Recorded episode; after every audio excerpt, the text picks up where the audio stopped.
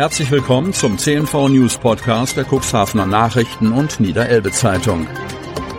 In einer täglichen Zusammenfassung erhalten Sie von Montag bis Samstag die wichtigsten Nachrichten in einem kompakten Format von sechs bis acht Minuten Länge. Am Mikrofon Dieter Büge. Freitag, 21. April 2023. 2022 wieder mehr Unfälle im Kreis Cuxhaven. Tausende Verkehrsunfälle im Jahr 2022, elf davon mit tödlichem Ausgang. Die Polizeiinspektion Cuxhaven hat ihre Verkehrsunfallstatistik veröffentlicht. Insgesamt wurden im Jahr 2022 im Bereich der Polizeiinspektion Cuxhaven 4.340 Verkehrsunfälle registriert. Ein Anstieg von knapp einem Prozent im Vergleich zum Vorjahr. 2021 gleich 4.311 Verkehrsunfälle. Betrachtet man den Zeitraum der vergangenen fünf Jahre, ist festzustellen, dass die Anzahl der Gesamtunfälle weiter rückläufig ist. Erfreulich ist aus Sicht der Polizei der enorme Rückgang der Verkehrstoten. Während im Vorjahr noch 17 Menschen im Straßenverkehr ums Leben kamen, waren es 2022 in Anführungsstriche gesetzt nur noch elf Personen. Weniger Verkehrstote gab es nur im Corona-Jahr 2020. Die Verstorbenen waren zwischen 16 und 89 Jahren alt. Insgesamt verstarben bei Verkehrsunfällen ein Radfahrer, ein Fußgänger, ein Gradfahrer und acht Autoinsassen. Ein Rückgang bei den Verkehrstoten ist sicherlich auch auf unsere Verkehrssicherheitsarbeit zurückzuführen, bilanziert Michael Hasselmann, neuer Leiter Einsatz der Polizeiinspektion Cuxhaven. Die Statistik zeigt auch, dass es immer mehr Unfälle mit Fahrrädern und Pedelecs gibt. Insgesamt stieg die Zahl von 185 in 2021 auf 259 in 2022. 200 Unfälle entfallen auf Fahrradfahrer. Die Anzahl der im Straßenverkehr verletzten Verkehrsteilnehmer stieg minimal von 903 2021 auf 919 2022. Insgesamt wurden im Jahr 2022 132 Menschen bei Verkehrsunfällen schwer verletzt, 787 Personen wurden leicht verletzt. Die Hauptursachen bei Unfällen mit Personenschäden sind laut der Polizei Fehler beim Abbiegen, zu hohe Geschwindigkeit und Alkohol am Steuer. Ein Viertel der Unfälle sind auf Wänden rückwärtsfahren, Geschwindigkeit und zu geringen Sicherheitsabstand zurückzuführen. Bei den Wildunfällen ist eine leichte Zunahme zu verzeichnen. So wurden im Jahr 2022 750 Wildunfälle aufgenommen. 2021 722. Die Polizei rät in diesem Zusammenhang, die Geschwindigkeit auf Landstraßen, besonders in den Dämmerungsstunden, anzupassen und vorausschauend zu fahren.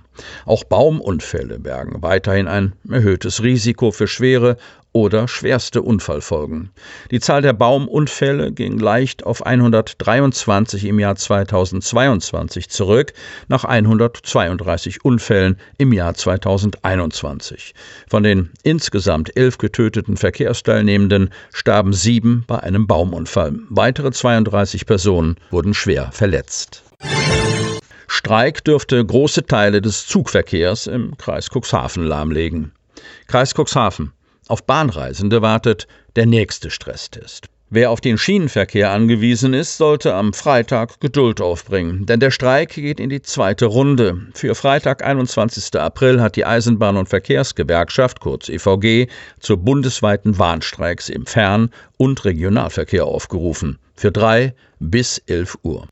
Busreisende im Kreis Cuxhaven können aufatmen. Oliver Blau, Pressesprecher der KVG Stade, die den größten Teil des Busnetzes im Cuxland betreibt, gibt Entwarnung und versichert, die KVG werde in der nächsten Zeit von Streiks verschont bleiben. Hintergrund sind die kürzlich abgeschlossenen gesonderten Tarifverhandlungen, die den Beschäftigten, allen voran den Busfahrerinnen und Busfahrern, mehr Geld zusichern. Anders sieht es bei der Verkehrsgesellschaft Staat Unterelbe, die mit dem RE 5 für die Zugstrecke zwischen Cuxhaven und Hamburg-Harburg zuständig ist, aus.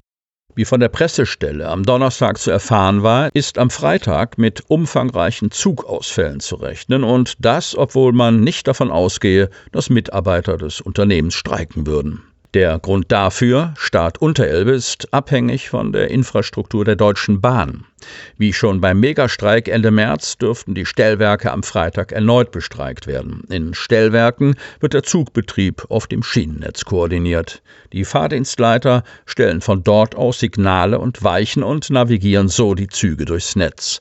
Sollten Fahrdienstleiter der Bahn streiken und Stellwerke nicht besetzt sein, kommt es deshalb automatisch zu Streckensperrungen und zu Zugausfällen. Bei der EVB Eisenbahn- und Verkehrsbetriebe Elbe-Weser legt man Wert auf die Feststellung, dass die Mitarbeiter sich selbst nicht am Streik beteiligen würden. Trotzdem geht man davon aus, dass vormittags zwischen Bremerhaven und Cuxhaven sowie Bremerhaven und Gestenseet keine Züge rollen werden. Auch hier greift die Problematik mit den unbesetzten Stellwerken. Die meisten Fahrten dürften vormittags also ausfallen. Nach 11 Uhr soll der Betrieb dann wieder überall zügig anlaufen, hoffen die verschiedenen Unternehmen.